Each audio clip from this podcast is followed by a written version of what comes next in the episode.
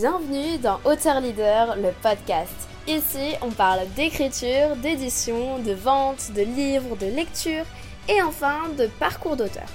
Enchantée, c'est Meili, fondatrice de Mercy, qui te parle afin de t'aider à transmettre ton message impactant grâce au livre.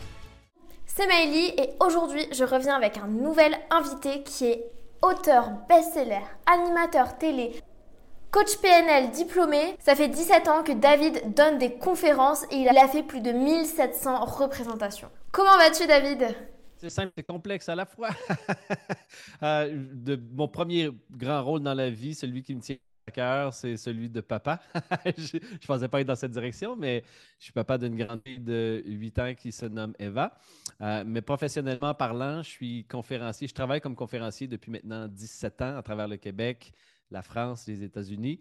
Je parle de divers sujets qui sont en lien justement avec les bouquins que j'ai écrits, parce que oui, mon deuxième rôle, je suis auteur. J'ai écrit cinq livres à travers les 15 dernières années.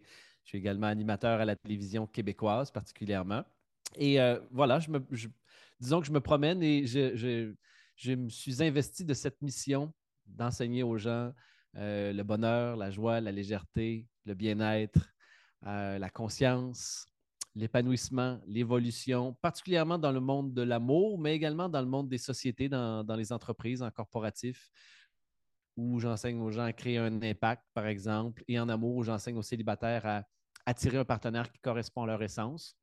Et puis, ma première grande aventure a été avec euh, le sujet de l'importance de ralentir, c'est-à-dire que je parle beaucoup de ce sujet qui me tient à cœur parce que ça m'a moi-même, j'ai été touché profondément il y a plusieurs années de ça dans un, voyage mystique à l'âge de 19 ans. Et, s'en est suivi mon tout premier livre qui s'intitule Ralentir pour réussir. Ok, donc là, ça fait plus d'une dizaine d'années que tu fais ça. Et qu'est-ce qui t'a amené à tomber dans ce domaine-là? Parce que j'imagine que tu n'as pas toujours fait ça. Euh, pour te le mettre simple, à 19 ans, euh, je termine l'école et j'ai absolument aucune idée de ce que je vais faire dans la vie. C'est un flou total. Euh, je ne sais pas. Je, alors, je décide de vendre tout ce que je possède et je pars à l'aventure, justement, de votre côté de la planète, c'est-à-dire que je vais faire un tour euh, en Europe, je me promène en France, en Espagne, en Italie, en Grèce. Et dans mes voyages, je décide de me poser en Afrique du Nord pendant plusieurs mois.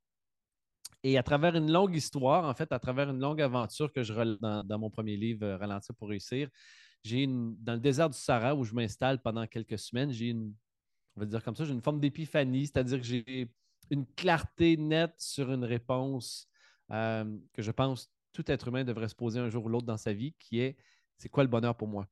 Qu'est-ce qui va me rendre heureux dans la vie, vraiment? Et je me suis posé la question encore et encore et encore pour en venir à, à réaliser que pour moi, le bonheur, c'était à travers la communication, à travers le partage de connaissances. Mais l'ironie là-dedans, le paradoxe, c'était que j'étais un, garçon très, très timide, très introverti. Je n'avais pas vraiment d'habileté, d'aptitude ou de talent pour la communication. Et pourtant, c'est ce qui est descendu clair, net et précis, comme, comme quoi c'était ma, destinée ou mon chemin de vie, ou c'est ce que je choisissais de faire. Alors, dans la, décennie qui a suivi, soit de 20 à 30 ans, euh, ben, je devais gagner ma vie, hein, comme tout le monde. Alors, j'ai travaillé dans le monde de la restauration. J'étais serveur dans les restaurants et c'est comme ça que je payais mes factures. Et en même temps, euh, à temps partiel, euh, je me formais, je m'actualisais. Alors, j'ai étudié, entre autres, euh, la psychologie, la programmation neurolinguistique, thérapie énergétique, channeling, toutes sortes de trucs pour me permettre de progressivement gagner en crédibilité, gagner en assurance, gagner en, en savoir-faire et en savoir-être. Et en même temps que je faisais ça, ben, sur le côté, j'étudiais aussi beaucoup le théâtre, le jeu à la caméra, la diction, pour être en mesure de, quand j'allais être sur scène, de porter le message avec impact, de porter le message avec charisme. Alors, pendant la décennie qui a suivi, ben, c'est ce que j'ai fait. Donc, bref, je me suis formé, j'ai travaillé, j'ai payé mes factures jusqu'au jour où euh, on dit parfois le maître apparaît quand l'élève est prêt. mais le maître, ça peut être toutes sortes de choses. Hein. Ça peut être une personne, mais ça peut être une opportunité, ça peut être des événements. Alors, je me suis retrouvé à passer une audition pour être sur, euh, une émission télé qui, est devenue très, très, très, très, très populaire au Québec avec plusieurs millions de, téléspectateurs euh, hebdomadairement. Et ça a comme propulsé ma carrière au niveau télévisuel qui ne faisait pas partie du plan, soit dit en passant. Moi, Jamais j'avais envisagé l'idée de faire de la télé, mais du jour au lendemain, je me suis retrouvé catapulté dans le milieu du showbiz québécois. Et de là, ah ben, j'avais déjà commencé à donner des conférences, mais je les donnais gratuitement dans les écoles. Je venais tout juste de publier mon premier livre, Ralentir pour réussir, mais qui bougeait tranquillement, modérément. Et puis, avec cette visibilité énorme du jour au lendemain, ben, le livre a commencé à se vendre de façon vraiment exponentielle. J'ai commencé à donner plus de conférences et progressivement, ben, j'ai fait mon chemin pour maintenant dire que ça fait 17 ans maintenant que je suis dans le monde de la communication à temps plein. Donc je vois que tu as fait beaucoup d'expériences à travers pas mal de temps, que tu as appris beaucoup de choses aussi. Qu'est-ce qui t'a donné envie de justement retransmettre via ce livre, via ces conférences? En fait, euh, je pense que tu as dû prendre aussi beaucoup toi-même en expérience. Donc c'est via ce premier livre, puis ces conférences que tu as voulu retransmettre, c'est ça? Oui, c'est une bonne question. C'est une question qui, qui, euh, qui est délicate parce que oui, j'ai toujours été un lecteur avide. J'aime beaucoup la lecture. J'ai lu énormément dans ma jeunesse. Mon, papa avait une bibliothèque de livres de croissance personnelle euh, que je, dévorais le soir, le week-end. J'aimais beaucoup parce que j'étais un petit garçon plutôt introverti. Alors, je me réfugiais beaucoup dans le sport et la lecture. Mais la raison première, pour répondre à ta question, pour laquelle j'ai commencé à écrire des livres, c'était pour c'est plutôt curieux, mais c'était pour m'auto-coacher. La plupart des gens, quand ils écrivent, c'est parce qu'ils ont quelque chose en dedans d'eux qu'ils souhaitent partager. En ce sens que je souhaitais acquérir, obtenir, développer certains traits, de caractère et je me suis dit, quoi de mieux que de m'actualiser à travers de longues recherches exhaustives pour les, ensuite de ça, recenser dans, un livre les, les, distiller dans un livre qui sera évidemment à, ma sauce, qui sera dans, mon énergie, qui sera dans, euh, euh, dans ma plume. Alors, c'est comme ça que j'ai écrit le premier livre, Ralentir pour réussir. Je voulais raconter mon histoire euh, d'éveil spirituel, disons. Et en même temps, c'était très paradoxal parce que j'avais vécu un éveil spirituel dans le désert à 19 ans, mais ensuite la vie continue et puis il y a le quotidien, payer les factures, faire l'épicerie, sortir les poubelles, faire ses journées. Et j'arrivais que très rarement à me sentir vraiment contenté, heureux, euh, dans le flot. Alors, je me suis dit, je vais écrire un livre sur le sujet en l'étudiant au maximum, en l'appliquant dans ma vie, et le jour où je vais être capable de l'expliquer facilement, alors j'écrirai ce livre. Alors, ça m'a pris quelques années d'études, et ensuite de ça, ben, j'en suis venu à écrire le livre Ralentir pour réussir. Même chose pour le deuxième livre, L'amour sex ship. Je voulais à ce moment-là attirer une partenaire avec qui j'allais avoir une, belle connexion dans ma vie. Et c'est ce que j'ai fait. Même chose pour les deux autres livres, Prêt pour l'amour, parce que dans mon, mon deuxième livre, L'amour sex ship, j'ai pas tout à fait respecté ce que j'enseignais. Alors, j'ai attiré une partenaire dans ma vie, mais il y avait plusieurs choses qui, euh, qui connectaient plus ou moins et elle est tombée enceinte très rapidement après trois mois. On a décidé, d'avoir l'enfant, ce qui fait que ça nous a amené dans une aventure où les deux, s'est un peu entre-déchirés de par le fait que notre valeur première, c'était la famille. Alors, on, on s'accrochait à essayer de faire en sorte que ça fonctionne, mais on était je voudrais, j'ai envie de dire, profondément incompatible à plusieurs niveaux. Alors, ça a été pendant cinq ans très difficile. Et pendant ces cinq années-là, y a une partie de moi qui était, qui, était résignée, puis il y a une autre partie de moi qui voulait réellement attirer un grand amour dans sa vie, le manifester. Alors, j'ai commencé à écrire mon troisième livre, Prêt pour l'amour, attirer le partenaire de ses rêves. Et après ma séparation, cinq ans après la naissance de, mon enfant, je me suis séparé. Et un an et demi plus tard, j'ai attiré la, femme de mes rêves après avoir écrit les deux tomes de Prêt pour l'amour. Et puis, suivant ça, ben, il y a eu le livre Créer un impact, qui là était plutôt un livre qui résume euh, mes 17 années dans le monde de la communication, toutes les stratégies que j'ai pu apprendre, intégrer, développer pour euh, entrer plus facilement en relation avec les gens et créer davantage des liens de confiance à travers les échanges dis Ouais, ouais, en gros, parce qu'il y, en a, il y a cinq livres du coup. Et euh, quand tu dis euh, tous ces livres, en fait, c'était le but, c'était de transmettre avant tout. Mais c'était, j'imagine aussi, comme tu dis, c'est d'apprendre au fur et à mesure du temps et de voir qu'est-ce que tu es mhm. capable de tirer de tes propres expériences. Et ça t'a suivi, j'imagine. Et je pense que c'était aussi euh, fier, enfin, de la fierté pour toi de justement écrire un livre, ensuite te dire je pars sur un autre sujet, etc. Et, et comment? C'est pas simple d'écrire un livre. Deux personnes dans mon entourage qui ont l'écriture facile, ça vient spontanément, qui peuvent écrire 25-30 pages par jour, ce qui est énormissime tant qu'à moi. Mais sinon, la plupart des gens que je connais qui sont auteurs, ils ont le syndrome de la page blanche, ils sont devant leur ordinateur ou devant une tablette avec papier crayon, puis parfois c'est très laborieux. Alors, parfois en une journée, ils vont écrire une demi-page et c'est de la merde. Et parfois, d'autres journées, ils vont écrire un bon 5 pages, un bon 10 pages, et ça va être génial, ça va être extraordinaire, ça va avoir une place de choix dans le livre.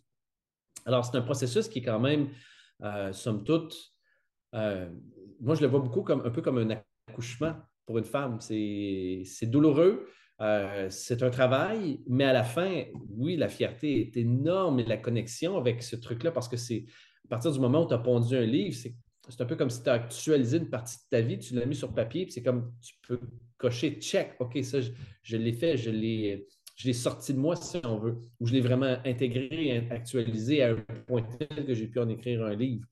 Euh, évidemment, là, je parle plus de livres de self-help, de croissance personnelle. Pour un roman, je ne sais pas, je ne pourrais pas dire parce que je n'ai jamais écrit de roman. Mais dans mon cas, ce que je peux dire, c'est que oui, c'est une. À chaque fois, ça a été une grande fierté. Ce qui est intéressant, c'est que pour chaque livre, ça a été une aventure différente. Comme par exemple, Ralentir pour réussir, ça m'a pris huit mois pour l'écrire. Euh, L'amour sex ship, ça m'a pris environ à peu près euh, un an. Prêt pour l'amour, ça m'a pris deux ans et demi. le troisième, Prêt pour l'amour, ça m'a pris six mois. Et puis, Créer un impact, ça m'a pris 30 jours. C'est un de mes plus gros livres, c'est 280 pages livre. Alors, ça faisait comme 350 pages Word, une fois corrigé et tout. Et je l'ai écrit en 30 jours. Alors, c'est un processus qui, à chaque fois, varie euh, c'est comme des relations. Hein. C'est euh, une relation avec son livre. Il y a plusieurs choses qui se passent à, la fois, mais c'est une aventure, moi, je considère exceptionnelle. Mais ça prend un, niveau d'engagement assez important pour réussir à, aboutir à la création d'un livre. Parce que beaucoup de gens disent je vais écrire un livre, je vais écrire un livre, mais très peu se rendent au moment où ils ont le livre dans leurs mains et ils peuvent dire qu'ils ont été publiés, ne serait-ce qu'à compte d'auteur ou par un éditeur. C'est un, un, accomplissement. Ouais, c'est un accomplissement et aussi surtout pour toi parce que euh, j'ai vu que tu avais des troubles d'apprentissage, donc tu n'étais peut-être pas euh, non plus euh, super top en cours ou quoi. peut-être que tu n'avais pas beaucoup de concentration et pourtant tu arrives quand même à faire des livres, même si ça te prend du temps. Donc ça veut dire que c'est possible quand même, je ne veux pas dire pour n'importe qui d'écrire un livre, mais c'est possible même si on n'est pas bon à l'école. quoi. Absolument, parce que j'étais nul à l'école, nul à chier. J'avais vraiment des, des résultats qui étaient, je passe j'étais en dessous de la moyenne. J'arrivais, j'arrivais, au Québec, on dit passer sur la fesse, c'est que je passais la limite d'échouer. Mais à chaque fois, je réussissais à m'en sortir. Mais, et ce n'était pas parce que je ne mettais pas d'efforts, c'était parce que je n'avais pas vraiment une, une aptitude au système scolaire. Le système scolaire et moi, on n'a jamais fait bon ménage. c'était, c'était pas nécessairement mon rythme. Euh, de me faire imposer d'apprendre, d'apprendre certaines choses aussi, ça ne fonctionnait pas vraiment avec moi. Mais ceci dit, le jour où j'ai décidé d'investir mon focus, mon temps, mon énergie, toutes mes ressources à dire OK, je veux créer ceci, il faut dire que j'avais quand même, j'étais prédisposé avec le français, je me débrouillais très bien en français. Alors, déjà, de par le fait que j'avais une, plume pas si mal, euh, que j'avais lu beaucoup dans ma jeunesse, alors ça m'avait, comme je pense, empli au niveau inconscient.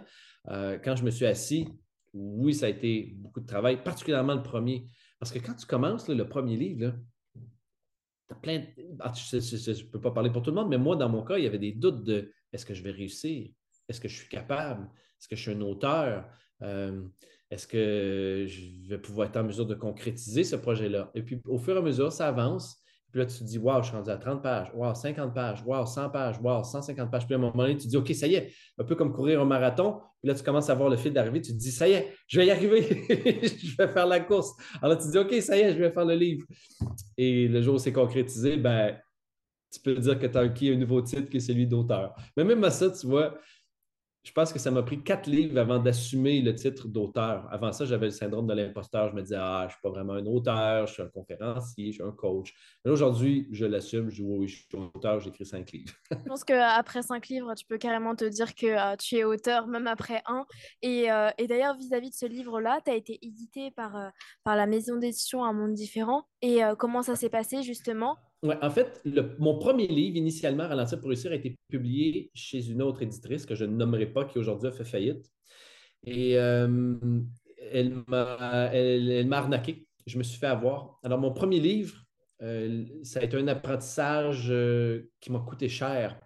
Parce que je me suis fait avoir dans le contrat. J'aurais dû intelligemment apporter le contrat chez un, un, avocat spécialiste en droit littéraire pour le faire vérifier, pour m'assurer que les clauses, tout était tout était nickel. Et ce n'était pas le cas. Ce qui fait que la personne avec des petits astérix et de petites parenthèses a réussi à introduire des clauses qui n'avaient pas lieu d'être dans ce contrat. Ce qui fait que dans les, premières années de publication de mon premier livre, c'était doux amer parce que j'étais fier, j'étais heureux, ça me valorisait. Mais au niveau de la rétribution financière, je faisais un infime pourcentage en, rapport avec ce que j'aurais dû théoriquement faire. Alors, c'était extrêmement frustrant. Euh, mais j'ai avalé la pilule, comme on dit, puis j'ai appris de la leçon. Et puis, suite à ça, j'ai publié mon deuxième livre chez Un Monde Différent, que j'ai beaucoup aimé. Alors, le troisième chez Un Monde Différent également, quatrième et cinquième. Et il y a deux ans de ça, euh, l'éditrice qui avait publié Ralentir pour réussir a fait faillite. Et donc, j'ai récupéré les droits. Et à ce moment-là, j'ai republié chez Un Monde Différent. Alors, j'ai cinq livres en ce moment qui sont chez le même éditeur. C'est très intéressant parce qu'on peut toujours, quelqu'un qui commence dans le monde de, l'écriture, ben, il y a toujours possibilité. Tu peux être chez un éditeur, ce qui te donne crédibilité, c'est facile, euh, tu vas être corrigé, tu vas être mis en page, tu vas être poussé par un distributeur, ou tu peux y aller à compte d'auteur. Compte d'auteur, ben là, tu absorbes les frais, tu absorbes la correction, la mise en page, euh, la production du livre, etc. Il faut que tu trouves toi-même un distributeur si tu en trouves un. Euh, c'est quand même toute une aventure, mais les deux ont leur pour et leur contre. Alors, ça dépend quelles sont tes priorités quand tu décides de, publier ton livre. au final, tu as, trouvé, du coup, là, j'imagine que tu es à compte d'éditeur chez un monde différent, c'est ça? C'est ça, voilà. Je ne suis pas à compte d'auteur, je suis à compte d'éditeur. Mes cinq livres sont publiés chez un éditeur en ce moment. J'aime bien la, la paix d'esprit que ça m'apporte de n'avoir rien à gérer que moi, ce que j'ai fait, c'est que j'ai écrit le livre et puis j'en ai fait la promo. Puis pour le reste, il y a une équipe qui s'en charge pour moi. J'ai rien à voir avec ça. Même si tu étais à compte d'éditeur, tu as, as, dû en faire beaucoup la promo, euh, je pense pendant des conférences ou quoi, où ils en ah, ont fait quand même pas mal. Non, ils en font un peu, évidemment. Ça varie d'un éditeur à l'autre. Certains vont faire de la publicité dans des magazines, d'autres vont faire des publicités à la télé, d'autres euh, vont utiliser les médias sociaux, une combinaison de tout ça. Dans mon cas, parce que je suis conférencier, je me promène euh, devant des publics chaque semaine ou chaque mois, plusieurs fois par mois, ben, j'ai toujours une valise de livres avec moi que je vends directement après mes conférences, ce qui fait qu'il y a toujours quand même un bon roulement des, ventes. C'était moins fort évidemment pendant la pandémie, mais sinon, euh, j'ai toujours un bon roulement de vente quand même, de par le fait que moi-même, je le, vends euh, après mes conférences. Je ne sais pas pour vous en France, mais pour nous au Québec, la moyenne de vente d'un exemplaire d'un livre publié au Québec, c'est 365 livres. 365 livres. Alors, un auteur publié au Québec, la moyenne, leur vente, c'est 365 unités pour un livre publié. C'est ridicule comment les chiffres sont bas. Il faut dire qu'au Québec, on n'est est, pas comme vous en France, on est beaucoup moins. Euh, c'est donc quand même euh, un défi, mais si tu, si tu te reposes seulement sur les, les, talents de l'éditeur pour te promouvoir, tu es foutu. Es particulièrement si tu n'es pas connu, parce que ceux qui vont bien vendre, souvent, ce sont les personnalités, euh, les comédiens, les sportifs euh, ou les grands auteurs qui ont, fait vraiment des grands trucs qui sont très populaires. Mais pour monsieur, madame, tout le monde qui décide de publier un livre, ça se retrouve dans une mer abondante de livres quand chez un libraire extrêmement difficile de tirer son épingle du jeu et de faire sa place. Il faut faire preuve d'habileté, il faut utiliser tout ce qui est possible pour se retrouver sur des podcasts, euh, faire les médias sociaux, essayer de se retrouver sur des entrevues télé, puis même encore, les entrevues télé, c'est n'est pas simple parce qu'il faut avoir un certain nom ou une certaine, euh, un certain rayonnement, sinon ils ne voudront pas vous recevoir. Alors, c'est du travail. Et sinon, niveau travail, euh, personnellement ou professionnellement, qu'est-ce que ça t'a apporté d'écrire euh, ces cinq livres? J'imagine des conférences, des interviews? Ben, Personnellement, ça, ça, à chaque fois, ça a transformé ma vie parce que, comme je le disais précédemment, chaque livre, je les ai écrits pour intégrer une habileté ou attirer quelque chose, manifester quelque chose dans ma vie. Alors, euh, ralentir pour réussir m'a apporté définitivement beaucoup plus de sens dans ma vie, euh, une, vie spirituelle beaucoup plus riche, beaucoup plus enracinée. Euh, mes trois livres sur l'amour m'ont permis ultimement d'attirer la femme de mes rêves avec qui je suis marié aujourd'hui, avec qui je partage ma vie depuis six ans. Euh, puis créer un impact, ça m'a actualisé, je pense, dans mon, rôle professionnel, mes capacités de communicateur. Puis au niveau professionnel, ben, chaque livre a été une carte de visite extraordinaire. Parce que pour moi, euh, c'est pas vraiment un gagne-pain euh, d'être auteur. C'est-à-dire que je pourrais pas, même si les livres sont best-sellers, je pourrais pas vraiment en vivre. Parce que les ventes, même si elles sont bonnes, ce n'est pas, pas suffisant. Mais ce sont des extrêmement efficaces cartes de visite parce qu'à chaque fois que quelqu'un lit mon livre, il se dit Ah, je pourrais l'embaucher pour une conférence, David, il est intéressant, j'aime bien ce qu'il dit. D'ailleurs, juste hier, j'ai j'ai booké une conférence avec un client qui a lui créé un impact, qui m'a dit J'ai beaucoup aimé ton livre, j'aimerais t'avoir en conférence avec mon équipe. Alors pour ça, ben, c'est une visibilité extraordinaire. Euh, mhm. Justement, tu dis bien que ça a transformé ta vie. J'imagine pas ta. Enfin, est-ce que tu imaginerais euh, ta vie euh, sans un livre ou pas?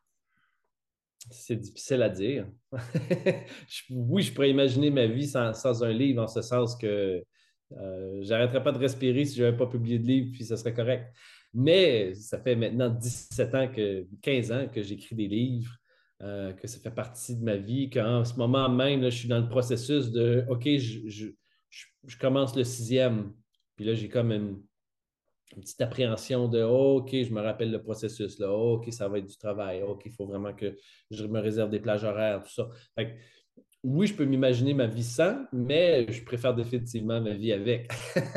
Parce que c'est un leg, hein, d'une certaine façon. Parce que les messages que j'ai écrits, j'y crois profondément. Alors, je me dis, ma fille qui a maintenant 8 ans, quand elle va arriver à l'adolescence, puis elle va commencer à lire des livres peut-être un peu plus costauds, ben, je vais être extrêmement heureux de l'avoir lire Ralentir pour réussir. Puis je vais être extrêmement heureux de l'avoir lire Prêt pour l'amour pour l'aider à attirer un partenaire avec qui il connecte à un autre niveau. Je vais être heureux de l'avoir lire Créer un impact pour qu'elle elle développe ses capacités à connecter avec les gens puis créer des liens de confiance avec des stratégies toutes simples. Pour moi, ça va être une grande fierté. Et aujourd'hui, pour les personnes qui nous écoutent, est-ce que tu les encouragerais à écrire leur livre pour transmettre? Il est comment? Il faut juste être conscient que c'est une aventure qui, est taxante émotionnellement, intellectuellement, physiquement. Euh, il y a un prix pour tout dans la vie, il y a un prix à payer pour tout. Alors, de toute évidence, euh, c'est une aventure qui est demandante. Ceci dit, si en dedans, ça fait j'ai ce rêve, j'ai envie de le faire, c'est extraordinaire. Je veux dire, l'accomplissement de dire j'ai réussi, j'ai publié mon livre, même si c'est à compte d'auteur, d'avoir un bouquin dans ses mains, d'avoir notre nom dessus, un titre, de dire Waouh, j'ai écrit un livre, c'est quelque chose qui est extraordinaire et qui reste à travers le temps. Alors, définitivement, ben oui, si, euh, si ça, ça fait oui en dedans, si ça vous parle, n'hésitez pas une seconde, puis lancez-vous dans le projet. Mais il faut avoir un plan quand même, je pense, parce que sinon, c'est facile de dire Oh, je vais écrire un petit peu par-ci, un petit peu par-là, puis là, ben, un mois passe, deux mois, six mois, un an, puis il n'y a rien qui se concrétise. En tout cas, dans mon cas, je devais être, somme toute, assez encadré pour, pour réussir à accomplir la mission. Puis une des choses qui m'a le plus aidé, c'est d'avoir des échéanciers avec des engagements. Comme par exemple, je disais à mon éditeur, ben voilà, j'ai ce livre-là, je vais te le publier, je vais te l'écrire. Euh, on le publie quand? Alors, il dit, bon, ben, on va le publier là. Alors, moi, j'ai besoin d'avoir la version finale, ou en tout cas, du moins, la moitié du bouquin, telle date, et l'autre moitié, telle date, pour être certain qu'on a le temps de tout faire. Alors, avec des échéanciers comme ça, ben, là, c'est plus juste toi. S'il y a quelqu'un qui attend après, ben, cette forme de pression-là, pour moi, est très efficace parce que ça me, force à, à m'asseoir, à écrire, puis à être engagé, proactif dans le processus. C'est mieux aussi de se mettre des deadlines pour éviter de procrastiner dessus. Et comme tu dis, avec un plan, on va beaucoup plus vite parce que tu sais quoi faire et quand. Donc, euh, parfait. Et vis-à-vis de, là, est-ce que euh, tu aurais un conseil qui t'a aidé euh, durant ces 17 années ou un mantra, je ne sais pas, quelque chose que tu aimes bien partager pour finir l'interview? Hmm. ben, Il y a une chose que je répète c'est quasi maintenant une signature pour moi. Je répète à, tous les gens qui font euh, mes cursus euh, du programme Prêt pour l'amour. Tiens, d'ailleurs, je fais une petite parenthèse pour ça. S'il y en a qui m'écoutent en ce moment et qui cherchent l'amour, qui ont de la difficulté, qui répètent les mêmes patterns encore et encore, qui changent de partenaire amoureux, alors le visage change, mais la relation semble être toujours la même ou qui sont pris dans la solitude. On a créé des ressources absolument phénoménales. À ce jour, depuis un an et demi, on a 4000 personnes qui ont vécu le processus du programme Prêt pour l'amour, qui est un peu comme le résumé de mes trois livres sur le sujet, mais en virtuel où j'enseigne, où euh, je partage. C'est énorme. On parle de 15 heures de formation sur 9 semaines avec 115 pages de PDF, 9 pistes audio. C'est vraiment très cool. Alors, si vous êtes curieux, vous voulez en savoir plus, simplement qu'aller sur le lien prêtpourlamour.com. Prêtpourlamour.com. Vous allez arriver sur une page où on explique comment fonctionne le processus, le cursus du programme Prêt pour l'amour. Et ce que je répète à mes enseignants, à, mes, à mes élèves, à mes étudiants depuis toutes ces années, c'est une phrase toute simple, mais qui pour moi est très efficace et qui va comme suit. Ce que tu cherches, te cherche aussi. Ce que tu cherches, te cherche aussi.